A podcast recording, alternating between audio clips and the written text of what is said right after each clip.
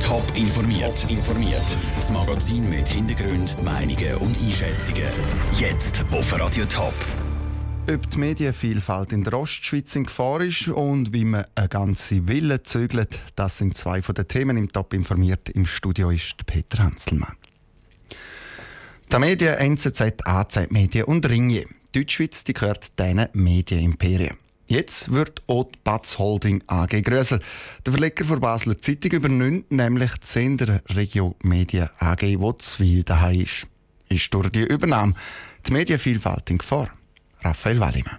Es sind 25 Wochenzeitungen, die die Sender Regio Media AG rausgibt. Viele davon wie die St. Galler, die Wieler oder die Thurgauer Nachrichten in der Ostschweiz. Es sei im Verlag immer gut gelaufen, sagt der ehemalige Verleger von der Regio Media AG, Andreas Zehnder. Trotzdem sei der Verkauf jetzt richtig. Ich habe den Verlag vor elf Jahren mit meiner Frau zusammen verkaufen. Wir haben die Anzahl Leser können massiv ausbauen pro Exemplar, das wir verteilen. Unternehmerisch fühle ich mich sehr gut. Das ist genau der richtige Entscheid. Auf die lange Sicht raus sei es die einzige Möglichkeit, dass der Verlag kann überleben kann, sagt Andreas Zehnder weiter. Gar keine Freude an dieser Übernahme hat die Thurgauer SP-Nationalrätin Edith Graf-Litscher. Die Medienvielfalt sterbe in der Schweiz je länger, je mehr aus. Die Übernahme ist einmal mehr ein Schritt in die Richtung, dass Medienvielfalt sehr stark gesunken ist und wahrscheinlich in Zukunft auch noch sinken wird. Und das ist eine grosse Gefahr in unserer direkten Demokratie. Weiter sei es doch sehr problematisch, weil unter anderem der Altbundesrat Christoph Blocher im Verwaltungsrat von der Batz Holding AG sitzt. Anders sieht das die SVP-Nationalrätin Nathalie Rickli.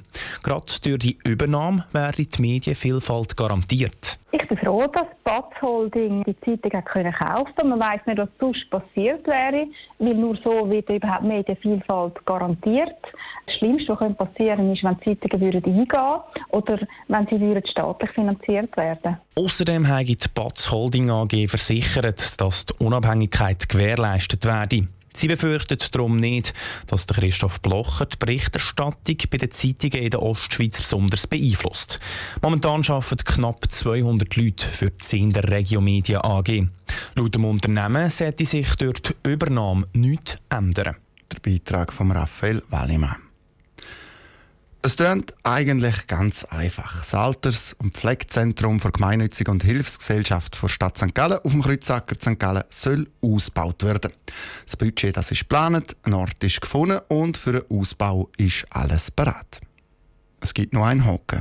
Eine riesige, denkmalgeschützte Villa steht im Weg. Andrea Blatter berichtet aus St. Gallen.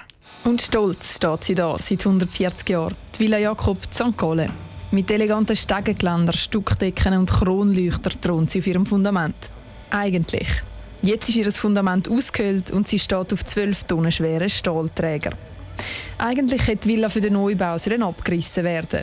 Aber weil sie denkmalgeschützt ist, ist das Gesuch vom Stadtrat abgelehnt worden, erklärte Pius Gemperli, Baukommissionspräsident vom Neuen Alters- und Pflegezentrum. Nachdem das Abbruchgesuch abgelehnt worden ist, haben wir also fast jahrelang weiter gesucht, was gibt es für Möglichkeiten. Die Kommission war ein bisschen gefrustet. Man hat einen Rücktritt gedacht, um eine neue Idee zu machen, bis dann einfach einem mal verkleidet ist und gesagt hat, warum verschieben wir denn die blöde Villa nicht? Anstatt abreißen, also verschieben. Mit dieser Idee hat auch Politik können leben. Seit dem November ist die Villa darum vorbereitet, das Fundament abgedreht und die Villa auf Stahlträger und Rollen aufgelegt worden. Und heute ist es jetzt soweit. 3, 2, 1, Start! Am Morgen um 10 Uhr hat sich die Villa Jakob in Bewegung gesetzt. Insgesamt 20 Meter muss sie zurücklegen. Und das ist Millimeterarbeit, erklärt Rolf Eiten, der Geschäftsführer der Hochbaufirma, die sich um die Verschiebung kümmert. Das Gewicht ist 3600 Tonnen. Und wenn wir in Bewegung sind, dann schaffen wir zwischen 1 und 2 mm pro Sekunde. Also Verschubgeschwindigkeit, wenn wir so über den ganzen Tag, die bewegt sich zwischen 1,5 und 3 Meter pro Stunde. Von Augen sieht man die Verschiebung am Anfang nicht.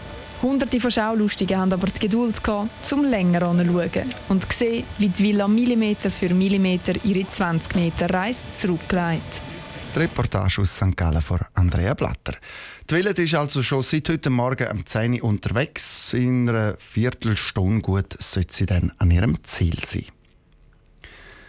Knapp 60 Bands kommen an der Winterthur Musikfestwoche auf die Bühne.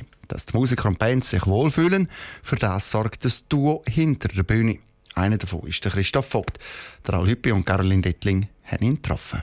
Direkt hinter der Bühne auf der Steinberggasse ist der Backstage-Bereich. Hier hat es alles, was es für eine angenehme Zeit an einem Festival braucht. An einer Bar können die Musiker zu essen und zu trinken holen. Im oberen Stock hat es Rückzugsmöglichkeiten und in der Mitte des Backstage steht der grosse Fischmeitli-Brunnen. Der sei Gold wert, sagt der Backstage-Verantwortliche Christoph Vogt. Wenn es dann so 25, 30 Grad ist, die schätzen das wahnsinnig. Also Wasserschlachten sind da vorprogrammiert oder im Brunnen liegen. Wir haben schon Künstler gehabt, beispielsweise der Frank Turner, der ist von der Bühne gekommen und direkt gerade mit den ganzen Kleidern und Schuhen im Brunnen gekumpelt. Ja, also der Brunnen wird sehr geschätzt. Neben so einer Abkühlung haben die Musiker aber doch auch noch andere Wünsche. Die geben es am Festival im Vorfeld durch.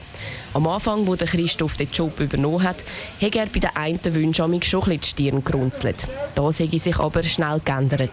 Es hat sich dann schon auch ein bisschen relativiert, wo man mit diesen Bands auch, wo ich im Gespräch war mit denen und es hat sich herausgestellt, ja, wenn man drei, vier Monate auf Tour ist, möchte man nicht drei Monate lang jeden Abend Pizza essen und dann kommen halt die Wünsche so.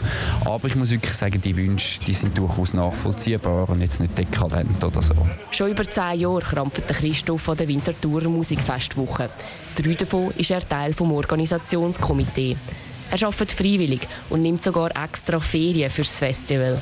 Trotz Arbeit genieße er die Zeit dann aber auch auf eine Art und Weise, als wären es Ferien. Rein körperlich gesehen bin ich sicher nachher nicht unbedingt erhalten, aber du das, dass einfach so immer eine gute Stimmung ist, tue ich mich emotional so gut erholen und ich genieße die Tage so sehr, dass ich nach dem Festival die ersten zwei, drei Wochen beim Arbeiten permanent mit einem Lächeln umeinander laufe. Es gäbe wenig Ferien, die so einen langfristigen Effekt haben, wie die zwölf Tage an der Winterthur Musikfestwoche.